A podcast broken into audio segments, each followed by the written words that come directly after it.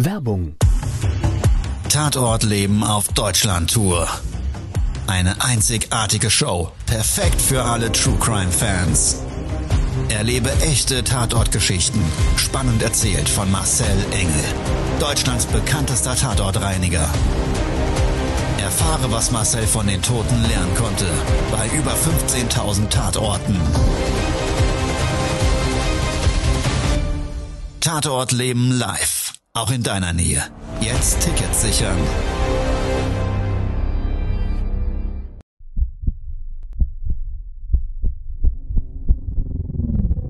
Todesursache. Der Podcast mit Tatortreiniger Marcel Engel. Es wird immer mal wieder in meinem Podcast vorkommen, dass wir sehr tief in das Geschehen eintauchen. Ich werde offen darüber sprechen. Damit meine ich, dass Flüssigkeiten wie Blut als Element das kleinste Problem sein wird. Ich freue mich, wenn ich euch auf eine Gedankenreise entführen darf in meine Welt des Tatortreinigens. Todesursache. Der Podcast mit Marcel Engel. Hallo und herzlich willkommen. Schön, dass du eingeschaltet hast. Ob du jetzt zum ersten Mal dabei bist oder treuer Zuhörer, ich freue mich riesig. Und was uns gemeinsam jetzt gleich vereint, ist eine Premiere. In dem Podcast Todesursache gibt es eine neue Serie, die wir jetzt gleich gemeinsam starten. Und die wird unter dem Titel laufen Tatorte des Lebens, unfassbare Fälle. Ich weiß jetzt ja nicht, ob du eine besonders spannende Woche hattest oder vielleicht auch das ein oder andere unfassbare Erlebnis, was dich zum Kopfschütteln angeregt hat. Ich könnte mir aber sehr, sehr gut vorstellen, dass die gleich gemeinsam durchlebte Tatortreinigung dafür taugt. Also, ich würde sagen, wenn du Bock hast, entspann dich, lehn dich zurück und lass uns mal gemeinsam in diesen Tatort, in dieses Erlebnis eintauchen.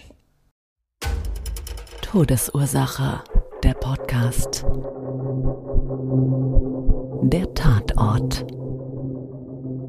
Mein Handy klingelt. Ein Kunde ruft an und sagt, Herr Engel, Sie sind Tatortreiniger, Sie wurden mir empfohlen. Ich habe ein Problem. Ich bin im europäischen Ausland und in dem Einfamilienhaus gute Wohngegend, ist mein Vater verstorben. Unbekannte Liegedauer. Man hat mir nur gesagt, es wird auf jeden Fall eine Leichenfundortreinigung durch einen Profi benötigt und es gibt einen Schädlingsbefall, eine massive Geruchsbelastung. Das Ganze war im Frühjahr und er hat mir gesagt, ich kann leider nicht vor Ort kommen. Aber in dem Haus selber gibt es eine Einliegerwohnung und da wohnt eine Haushaltshilfe Pflegekraft. Sie spricht leider fast kein Deutsch, hat er gesagt, aber die wird Ihnen aufschließen und Ihnen den Leichenfundort zeigen. Können Sie den Auftrag übernehmen? Habe ich gesagt, kein Problem, mache ich natürlich gerne. Am nächsten Tag direkt den Auftrag terminiert und ich werde das nie vergessen. Wirklich strahlender Sonnenschein, fahre ich von der Straße ab, so auf eine leicht ähm, ansteigende Hof Auffahrt. Dann direkt eine Garage vorgelagert und oben drüber praktisch so kastenförmig äh, das Haus gebaut. Gab es unten neben der Garage noch den Hauseingang und ein Fenster. Das war auch offen und die Sonne hat mich geblendet und ja, ich war bester Dinge, voller Elan, bin ich auf den Hof gefahren. Das werde ich aus dem Grund nie vergessen.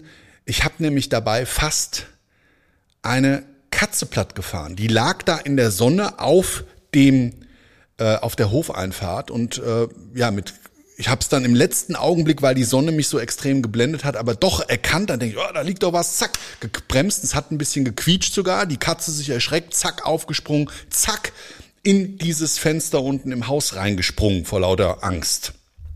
In dem Augenblick kommt ein Kopf aus dem Fenster.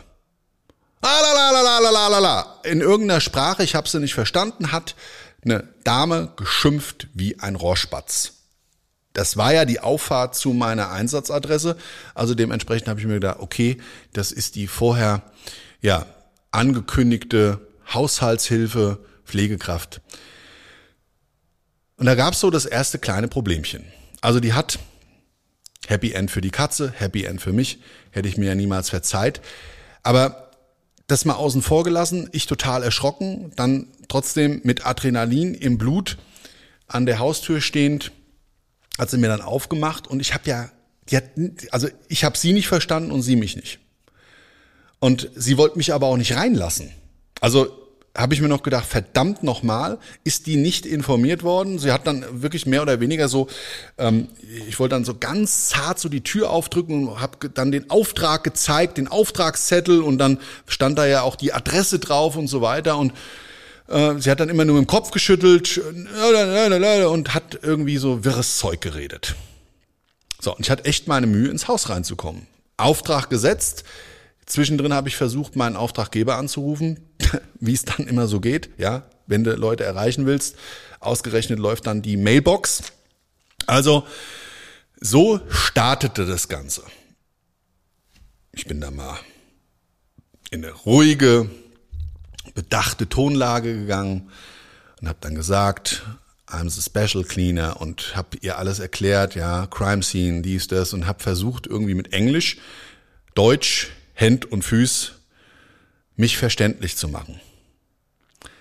Irgendwann, so gefühlt nach 20 Minuten, aber es waren wahrscheinlich nur wenige Sekunden vergangen, hat sie dann eingelenkt. Sie weist mir die Treppe hoch, den Weg zu der Wohneinheit ihres ehemaligen Arbeitgebers. Wir sind dann zusammen die Treppe drauf, kam ich in so einem, ja, Flur, einem Wohnungsflur an, beige-braun gefliester Boden, so kleine Kacheln, 20 auf 20 Zentimeter, braune Holzrahmen, braune Holztüren, an der Decke ein Licht, das war eher wie eine Katz, das hat kaum äh, ja, Helligkeit gebracht. Da hing dann noch eine Garderobe. Es gab einen separaten Türeingang von der oberen Ebene. Also das war ja das Haus eigentlich auch mal geteilt, so bauphysikalisch zumindest gefühlt hat sie mir dann einen Fingerzeig auf so eine Glasholztür ge gewiesen. Und dann hat sie das erste Mal so mit einem gebrochenen Deutsch gesprochen. Habe ich mir noch gedacht, sag mal, warum hat sie das denn unten an der Tür nicht gemacht? Ja, also, ja, da, da, diese Tote, Tote. Ah, ah, dieser Mann. Also sie hat äh, nicht viel, aber einzelne Brocken in Deutsch kommuniziert, mir den Weg gewiesen, also ich die Tür aufgemacht und dann lief da schon mal der Fernseher. Da denke ich mir, was ist denn das hier? Warum läuft denn da der Fernseher? Da hockt sich doch keiner hin. Weil du konntest klar auf so einer L-förmigen Couch, auch so beige, ähm, konntest du erkennen, wo der Leichnam gesessen hat. Also Leichenfundort direkt ist mir ins Auge gestochen. Richtig so diese schwarze Abzeichnung. Der Kopf muss nach hinten gelehnt gewesen sein. Da war das Haupthaar, hat noch geklebt an ja, dem Kopfteil der Couch, an die Wand teilweise angelehnt. Auch da gräulich längliches Haar. Und du konntest wirklich als hätte sich der Leichnam dort in die Couch eingebrannt, alles erkennen. Also links und rechts jeweils die Unterarmpartien konntest du auf dem, auf dem Couch-Element und auf dem Rückenteil ablesen, den Oberarm links und rechts, die Schulterpartie, auch so der ganze Schoßbereich, Hüfte, auf dem Boden ein riesen Fleck mit Leichenflüssigkeit und davor gelagert so ein brauner Wohnzimmertisch mit so kleinen Kacheln drin. In dem Raum selber, auch da oben, Fernseher hat eine Lichtquelle dargestellt, aber ansonsten ein bisschen funzliges Licht, sah das schon echt auch ein bisschen gruselig aus. Ja, also mehr oder weniger die Zeichnung des Toten hat dir so ein Gefühl gegeben, als würde der da fast noch sitzen. Der Rollladen war runtergelassen, die Lamellen haben nur so ein bisschen Lichtquelle durchgebracht. Habe ich dann erstmal den Rollladen komplett hochgezogen. Und die Geruchsbelastung, die war echt extrem. Also in dem Zimmer war das Fenster auf Kipp. Da dachte ich mir noch so, Mann, Mann, Mann, also das ist hier wirklich so extrem. Natürlich olfaktorisch, lange Liegedauer, viel Leichenflüssigkeit auf dem Boden ausgelaufen. Ist das jetzt ja nicht so ungewöhnlich, aber die Kombination war so extrem. Das konnte ich mir zu dem Zeitpunkt noch gar nicht genau erklären. Und wie ich so den Rollladen hochmach, kläfft mich auf einmal so ein kleiner Yorkshire Terrier an. Ich habe mich erschrocken, ich bin fast aus meinem Schutzkombi rausgehüpft vor lauter Schreck. Der war nämlich dort vor dieser Fensterfront in einer Ecke in so einem kleinen muckeligen Körbchen aus Bast geflochten mit so einem Kissen drin lag der da und hat dem Fernseher zugehört. Anscheinend. Und vielleicht, habe ich mir noch gedacht, ist jetzt nicht ungewöhnlich, so ein Tier, wenn das da im Haushalt gelebt hat, dann trauert er natürlich auch um Menschen, den er da vielleicht verloren hatte. So, und dann hat mir die Haushälterin, dann kam sie reingerannt, Nase zugehalten, hier mit den Fingern, oh Mensch, stink, stink, oh, stink, stink, und hat dann gesagt, oh, die sind tot, und hat dann da weggeguckt und hat sich die Augen zugehalten, dann ist sie gegen den Wohnzimmertisch gerannt dabei und wollte diesen kleinen Hund eben auf dem Arm nehmen und aus dem Zimmer raus. Ja, wollte mir eigentlich, glaube ich, an der Stelle nur helfen. Ist sie dann zum Körbchen und zack hat er die richtig in den Finger gebissen. Eieiei, was ein Geschrei. Der Hund geschrien, sie, also es war eine Situationstheatralik, kann man sich gar nicht vorstellen. Und dieser Gestank, der war so beißend. Also das war die Kombination Lärm, Fernseher, Toter vor Ort. Schon anstrengend, ich würde es mal so sagen. Ja, und ich denke mir so, erstmal raus aus dieser Stresssituation und jetzt rein in das Tatort reinigen. Ja, und bei mir funktioniert das echt gut. Ja, also bei diesem Reinigen, das ist für mich so wirklich beruhigend und manchmal schon fast ein bisschen meditativ. Ich bin dann so im Autoplay-Modus, in meinen Gedanken, kreisend, vielleicht ab und zu mal abschweifend, wieder in des Geschehens des Todes, in der Reflexion auf das eigene Leben und so durchlaufe ich da immer, ja, so Spiralen, eines eigenen Kinofilms. Fachlich, Autoplay-Modus, war es dann so, ich bin dann zum Wohnzimmertisch gegangen und habe dort erstmal das ganze Geschirr abgeräumt. Da waren nämlich zehn leere Teller und zehn leere Schüsseln. Die zur Seite gestellt, den Tisch zur Seite geschoben, eine riesengroße Fettlache von dem Flüssigkeitsverlust des Leichnams. Was auch echt krass aussah, ähm, das war so vor der Couch auf dem Dreisitzer-Element dieser L-förmigen Couch, wo man auch mittig die Zeichnung des Toten eben in schwarzer Biomasse gepaart mit Oberhaut des Körpers und so weiter sich eben abgezeichnet hat, waren auf dem Boden ganz krass die zwei Fußabdrücke des Leichnams. Und zwar, der muss da barfuß gesessen haben, Hinten die Hornhaut war irgendwie komplett dickschichtig abgelöst, als hätte jemand so ein Stück vom Schuhprofil verloren. Und dann hast du wieder vorne den Ballen gesehen und die einzelnen Zehen. Und ja, bei den Zehen war es dann so, deshalb konnte man das auch alles ganz klar und deutlich nochmal zusätzlich definieren. Da lagen dann auch noch die Fußnägel. Die lagen da so wie trapiert vor diesem Abdrücken. Also, puh, das war schon ein Anblick, das war ein bisschen eklig. Aber gut, ist mein Job. Dieses Bild ist schon ja tausendfach gesehen. Habe ich mir dann so überlegt, alles klar, wie machst du denn das jetzt mit der großen Couch? Gibt es eine Vorgehensweise? Ich habe eine spezielle ähm, Pendelsäge, ja, und mit der kann man dann solche große Möbelstücke eben in kleinere, handlichere Teile zersägen, um die dann fachgerecht einzupacken und der Müllverbrennung zuzuführen. Bin ich runter ans Auto gegangen, zum Einsatzwagen, um diese Säge zu holen, kam mir wieder die Haushälterin entgegen. Diesmal ganz voll. Junge Mann, Junge. Und sie hat viele deutschsprachige Worte benutzt in einer Kombination, dass ich 0,0 verstanden habe. War aber ganz lieb und hat mich auch angelächelt und später komme und komme und ich habe irgendwie wie komme. Ja, habe ich ich habe dann noch versucht mit ihr zu kommunizieren, habe mir gedacht, komm, wird nichts wichtiges sein, weil was will sie mir denn jetzt die Ohren da voll quatschen? Also, der Arbeitsprozess musste ja auch weitergehen. Komme ich von dem Auto zurück, gehe nach oben, pack die Säge aus, baue sie zusammen, fang an zu sägen. Und ich muss dazu sagen, das Ding macht schon richtig Lärm. Also ich in mich gekehrt, Und das ist auch körperlich das Ganze, schweißtreibend, schneid gerade die Couch auseinander und bin so gerade an dem Teil, es war ein Dreisitzer-Element und ein Zweisitzer-Element, was so miteinander ja verklingt war und das auseinandergeschoben. Wie gesagt, habe ich dann die einzelnen Teile da auseinandergeschnitten.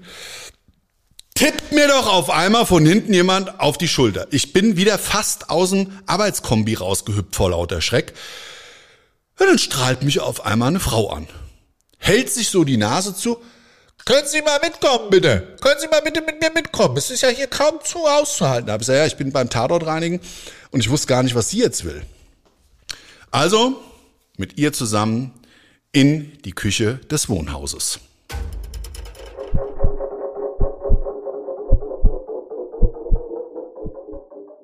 so, bis dahin war der Auftrag besonders und vielleicht ungewöhnlich.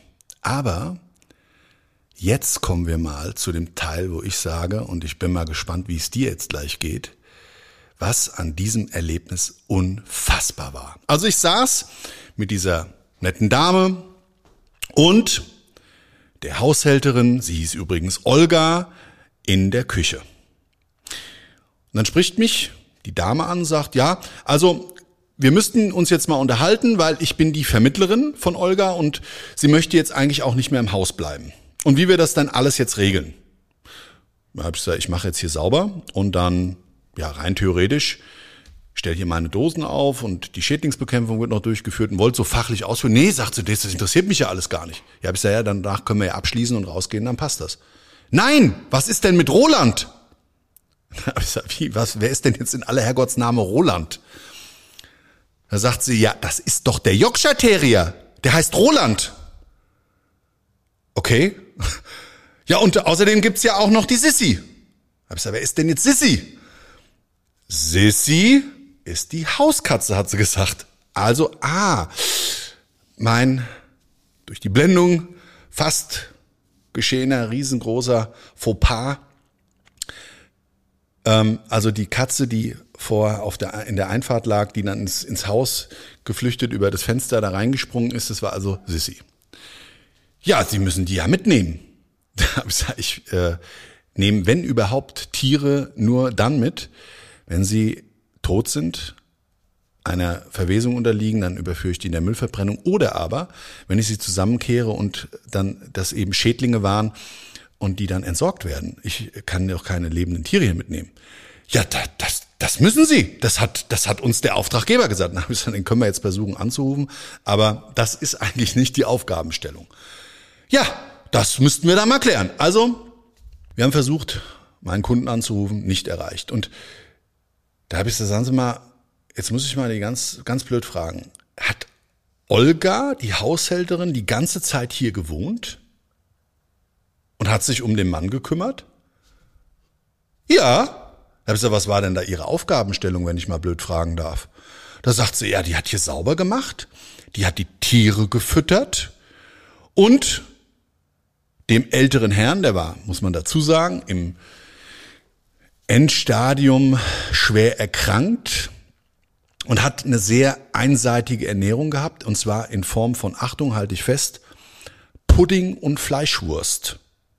Also die Tellerchen da, da wurde wohl immer die Fleischwurst drauf trapiert, hingelegt und in den Schüsselchen, die ich vor von dem Leichenfundort im Wohnzimmer vom Tisch abgeräumt hatte, da war der Pudding drin.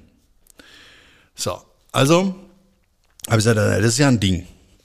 Äh, jetzt, aber nochmal, was ich überhaupt nicht verstehe, der lag doch da eine gewisse Zeit lang. Ja, ja, man hat ja später festgestellt, acht Wochen war der ungefähr tot. Das müsst ihr mir mal jetzt erklären.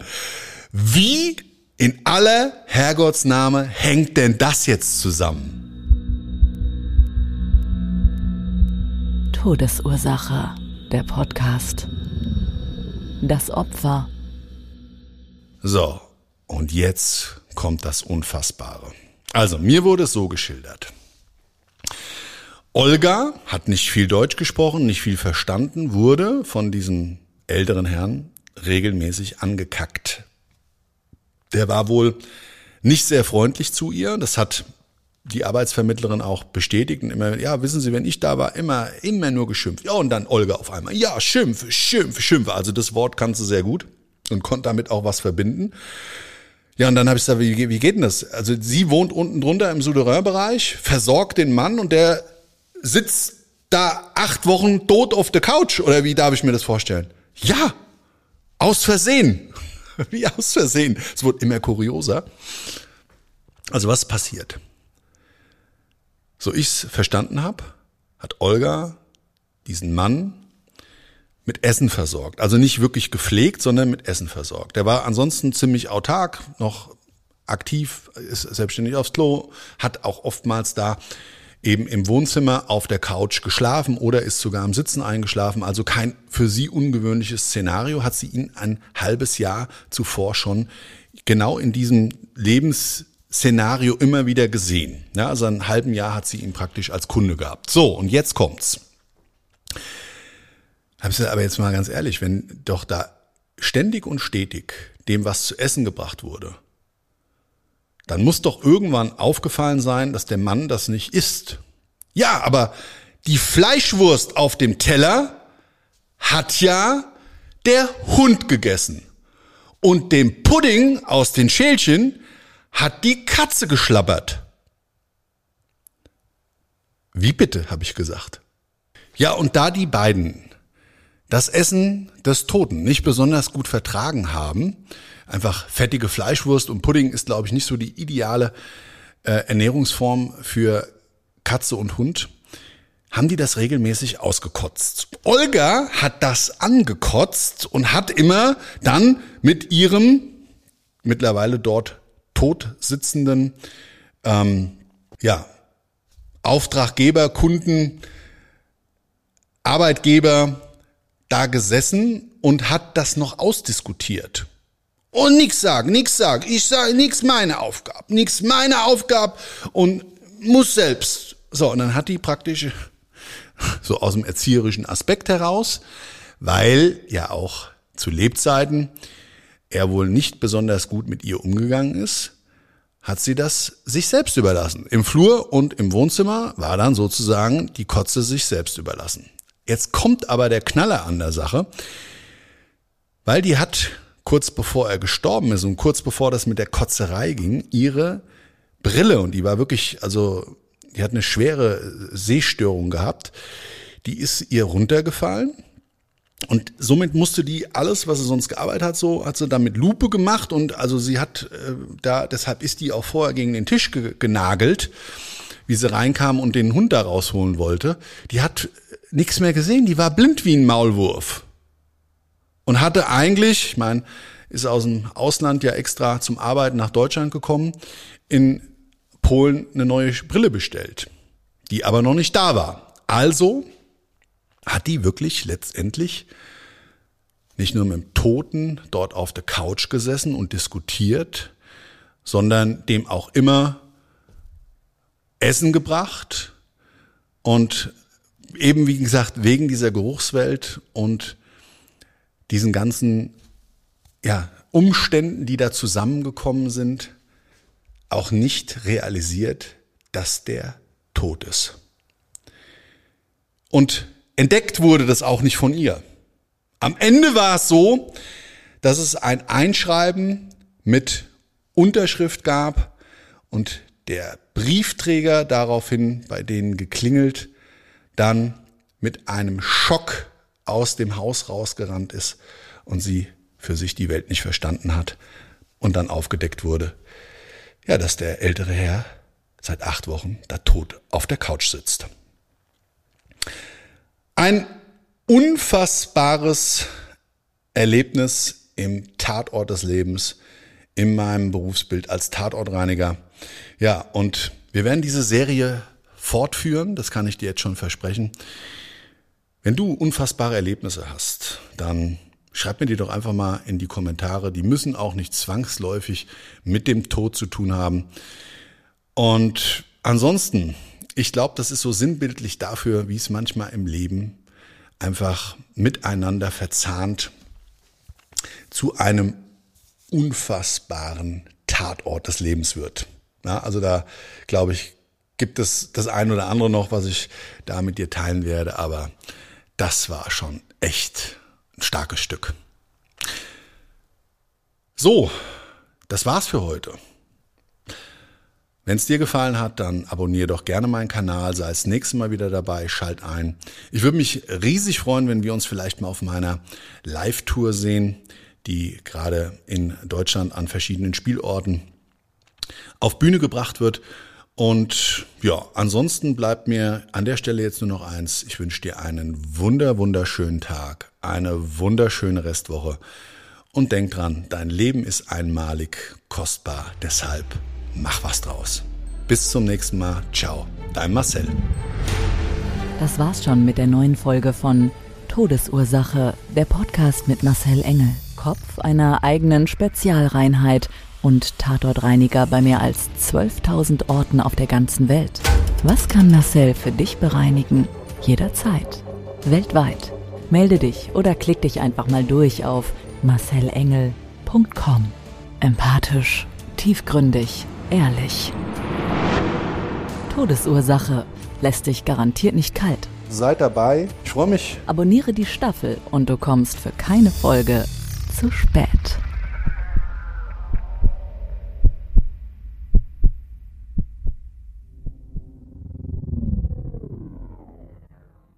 Mobbing findet überall statt. In der Schule, am Arbeitsplatz, innerhalb der Familie und im Internet. Erfahren Sie in dem Kompaktbuch Ausgemobbt, wie Sie sich gegen Mobbing wehren und künftig vermeiden, zum Mobbingopfer zu werden. Ausgemobbt von Marcel Engel und Martin Zowak, überall im Buchhandel.